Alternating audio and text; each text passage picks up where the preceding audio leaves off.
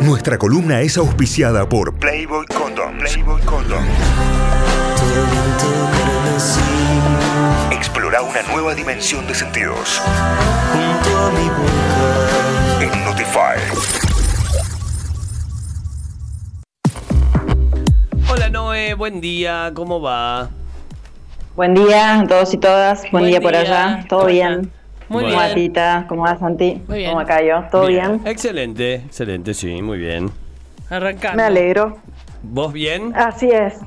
Todo bien, todo bien. Después de- ahí. eh, Cuesta sí, después del, cuesta. del fin de largo, ¿no? Así es, así es. Cuesta, cuesta, pero bueno, eh, recargada. Acá estamos, claro, claro que sí. Bueno, ahí vi que acabas de publicar un, un- el, el tema del día y es un tema muy, muy atractivo, me parece, ¿eh? Sí, muy atractivo, muy frecuente. ¿sí? En la cajita de preguntas del Instagram de arroba leak.noeliabenedetto, eh, todos los domingos la gente puede sugerir los temas y esta vez me eh, dejaron el siguiente. Cuando me masturbo termino y cuando estoy con ella no. Claro. Eh, O sea, claramente bueno, esto fue acá- un, un socializado varón, ¿no? Así es, sí, tal cual. Eh, al, a- al menos es lo que puedo leer, ¿no? Digamos, en- Claro. en, la, en la consulta. Pero mm, eh, esto es una situación que en principio podríamos cuestionarle el término, ¿no? Digamos, porque pareciera que se asocia muchísimo esto del orgasmo, de la eyaculación con terminar o dar por finalizado un encuentro sexual, cuando en realidad ¿Qué pasaría cuando eso no está? Digamos, no se termina nunca o se termina por otras causas, digamos, como hay razones más válidas o menos válidas para terminar un encuentro, eso lo vamos a dejar para otro momento. Pero eh, la realidad es que esto de vivenciar orgasmos cuando nos autoestimulamos mm, más, de una manera más sencilla, digamos, que cuando eh, estamos con alguna persona, es algo muy clásico, por así decirlo. Eh, tanto para las personas con vulva como para las personas con pene. Para que te des una idea, por ejemplo, en un estudio español que hizo una marca de preservativos que se llama Control, de cada mm, eh, 10 socializadas mujeres, 6 tenían dificultades para tener un orgasmo cuando mantenían relaciones sexuales con otras personas y en el caso de los socializados varones el porcentaje era menor, pero también existían dificultades, en este caso eran 2 de cada 10. ¿sí? Acá vamos a un punto muy importante y es que no necesariamente hay que orgasmear sí o sí en todos los encuentros sexuales. ¿sí? Eso es algo que está como instalado casi como un mandato, ¿sí? de hecho tiene un nombre que se llama como mandato orgásmico, pero en realidad la idea es que si caemos justamente en ese ma- mandato asociando de que cuando esto no sucede es un fracaso, es muy probable que esto nos cueste el disfrute de nuestra sexualidad. Claro. ¿sí? Por otro lado, sí, más puntualmente a la consulta, hay mm, algo que me resulta como llamativo, porque en realidad, si lo pensamos desde los lugares diagnósticos, cuando una socializada mujer no tiene un orgasmo, se habla de preorgasmia o de anorgasmia en el peor de los casos, digamos, porque nadie queda sin situación orgásmica total, sino que a lo mejor nos quedamos ahí como al borde. Pero en el caso de los socializados varones no se aplica ese término, sino que se aplica esto, que tampoco es muy feliz, de eyaculación retardada. ¿sí? Sí. Eh, cuando en realidad, como ya hemos hablado en otro momento y lo iremos a profundizar más adelante, esto no es una cuestión de tiempos, sino que muchas veces tiene que ver con una cuestión de control. Y así como hay personas que eyaculan antes de lo que le gustaría, hay personas que eyaculan después de lo que desearían o que directamente no eyaculan. ¿sí? Y para esto no hay un motivo o una causa única universal que sea aplicable a todas las personas, porque cada persona tendrá algún tipo de motivo diferente de acuerdo a cada situación y cada momento de su vida en el que se encuentre. Pero podemos ir revisando algunas, ¿sí? algunas situaciones que se puedan llegar a dar que quizás esta persona que nos consulta está atravesando o no. A ver. Básico, prioritario. Es mucho, mucho más sencillo llegar a vivenciar un orgasmo por autoestimulación que ante otras personas. El hecho de que haya alguien más se añade una cuota de ansiedad, de incertidumbre y por lo tanto se pierde cierto control individual de la situación, donde a lo mejor no nos dejamos llevar del todo. Eh, piensen en esto, en una situación autoestimulatoria nadie nos mira, no nos sentimos evaluados, no hay distracciones, eh, de repente no hay exigencias, no hay pretensiones de determinado rendimiento, no tienen que pasar cosas sí o sí, y si no pasan, de repente la frustración de estar ante alguien no se da. Eh, es mucho más eh, accesible el conocimiento de nuestra propia respuesta si es que nos damos el, el espacio para autoestimularnos y los tiempos también. Y es mucho más probable que nos enfoquemos en nuestro placer y en nuestras sensaciones y no se nos empiecen a colar tantos pensamientos negativos que a lo mejor nos llevan para otro lado. Claro. Por otro lado, en segundo lugar, cuanto más nos exigimos tener un orgasmo, en cualquier instancia, ya sea solas o acompañadas, más lo vamos a alejar. Claro. ¿sí? Eh, en estos pensamientos de, bueno, no llego más, me estoy demorando, va a pensar que no le gusto, va a creer que hay otras personas. Son pensamientos eh, distractivos, digamos, te sacan de, la instancia de placer. Tal cual, digamos, yo siempre, digamos, la pregunta que hago es si, si conectarse con eso les resulta erótico, es muy probable que no. Claro, tal cual. Eh, en esto también podemos llegar a la conclusión de va a pensar que no soy buen amante o buen amante y entonces automáticamente se produce una desconexión y entonces, en ese sentido, esforzarse en llegar al placer o, que el placer se mida en orgasmos, en realidad, es un recurso contrario para vivenciar placer. ¿sí? Sí. Por otro lado, punto nodal, el tema de la ansiedad. ¿sí? Cuando yo me conecto con todas estas cuestiones del no poder o del me estoy demorando o de exigirme o de las presiones, se activa una alarma ¿sí? de que nos estamos tomando mucho más tiempo que lo que tenemos en la cabeza como reglamentario, por así decirlo, y entonces nuestros niveles de ansiedad disparan, ¿sí? Eh, para que tengamos en claro, ¿sí? Eh, esto lo que hace es tener un exceso de control en la situación y obviamente que nos va a costar el doble o más dejarnos llevar, porque la realidad es que el orgasmo es una respuesta refleja, y para que lo empecemos a registrar tienen que darse dos cosas. Por un lado, un aumento de la excitación muy grande, pero por otro lado, un proceso de descontrol, vendría a ser que no controlemos todo con la cabeza, digamos, y a la vez cierta desinhibición.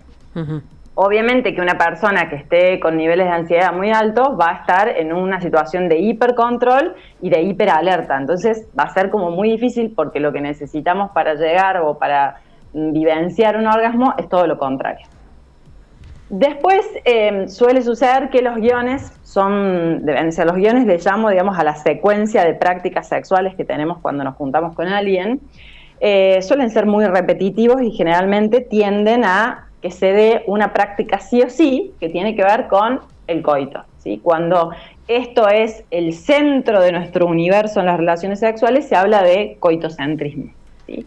Entonces, si una persona, estando a solas o individual, eh, puede experimentar orgasmos autoestimulándose, quizás tenga algo que ver con qué se hace en ese guion sexual, ¿sí? A lo mejor las dificultades para tener un orgasmo cuando estamos con alguien se dan justo al momento de la penetración y eso es así porque para todas las personas este modelo normativo de relaciones sexuales, ¿sí? Como que hay una única receta o o guía para tener eh, relaciones, en esto del, mete y saca, ¿sí? quizás no le resulte placentero a todas las personas, sobre todo a las personas con vulva, que quizás eh, otras zonas erógenas que pueden llegar a, a ser más de peso, como por ejemplo el clítoris, en algunas personas, no vamos a decir en todas, está en otra zona fuera de lo que se estimula durante la penetración. Entonces, sería interesante empezar a probar o a pensar si esto que nos da tanto placer a solas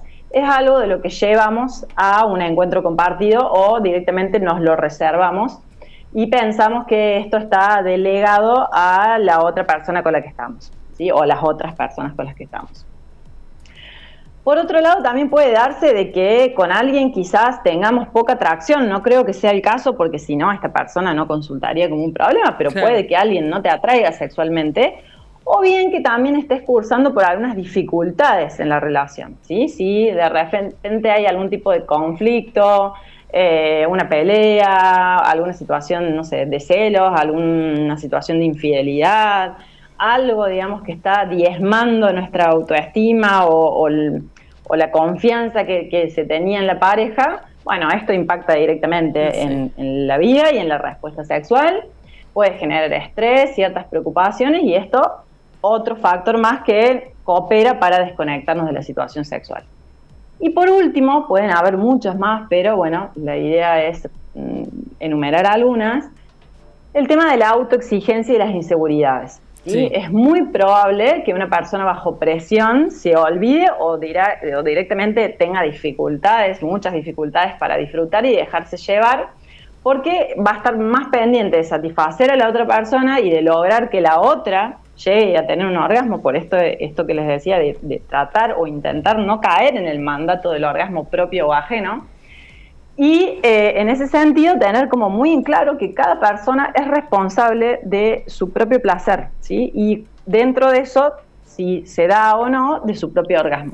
¿sí? Esto de el famoso no me hizo acabar, no me hizo terminar, eh, yo siempre planteo que hay cuestiones que, sí deberían estar sí o sí, como es el respeto, la comunicación, el consenso y el consentimiento, pero no soy, digamos, en ese sentido, no estoy obligado o obligada a responder por el placer de otra persona o causarle determinadas cuestiones, sobre todo cuando eh, tiene que ver con el orden de un reflejo individual.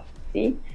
Eh, no sé, podés estar con alguien que quizás no te quiere estimular de determinada manera o no se sienta a gusto haciendo tal o cual cosas, es muy probable que eh, quizás responsabilicemos a esa persona por eso y en realidad no estamos viendo que a lo mejor eso que nos es funcional en una situación individual no la estamos llevando al plano compartido.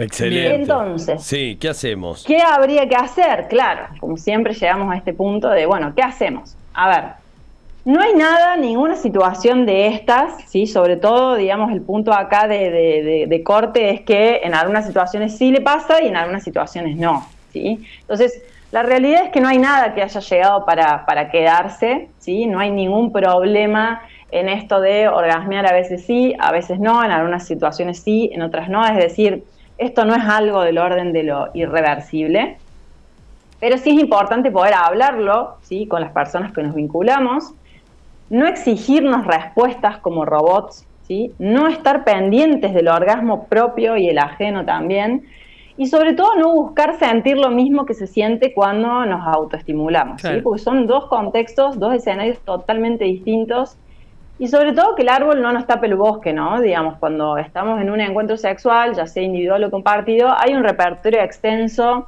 de aspectos en los que podemos llegar a prestarle atención, que nos pueden generar disfrute y satisfacción.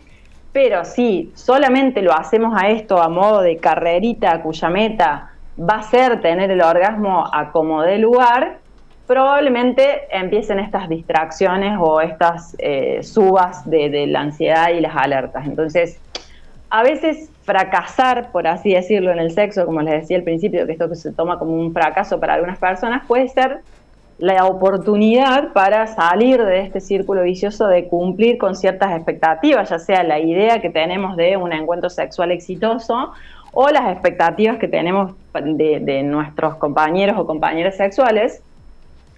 Y en eso, eh, bueno, tratar de eh, sacarle todo este tipo de presiones y exigencias a la situación. Y por otro lado, sí, que el hecho de que haya o no haya orgasmos que no invalide eh, la posibilidad de, valorar que un encuentro haya sido placentero. Claro, claro, totalmente. En este punto, si así todo, si habiendo pasado por todas estas instancias, esto sigue generando algún tipo de malestar, bueno, como siempre pueden hacer una consulta a un especialista en, el área de, de sexualidad o de sexología, ¿no es cierto? Claro, sí, sí, sí, bueno, esa es como siempre la, la, recomendación total, ¿no? Pero está buenísimo esto, empezar a pensar también la forma en la cual, che, si no llegaste a un orgasmo y igualmente la pasaste bien, no estuvo mal.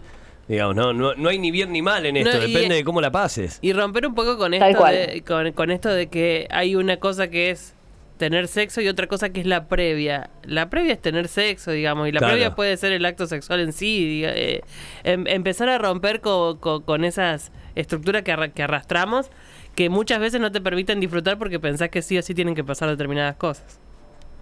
Tal cual, porque acá si se divide, digamos, todo lo que se llama, bueno, que también es poco feliz esto de previa, que tiene que ver con juegos sexuales, y pasamos que el plato principal es la penetración, bueno, primero, ¿qué pasa en las personas que no tienen encuentros sexuales con prácticas penetrativas o insertivas?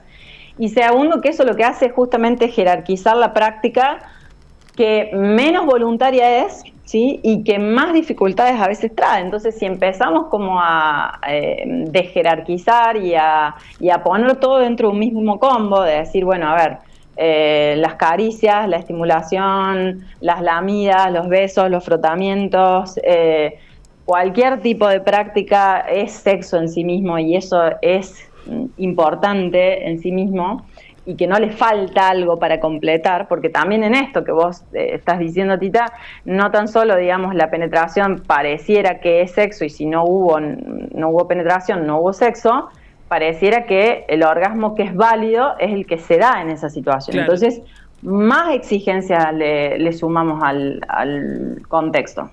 Definitivamente. Sí, sí, sí, sí, absolutamente, absolutamente. ¿No hay alguna recomendación más?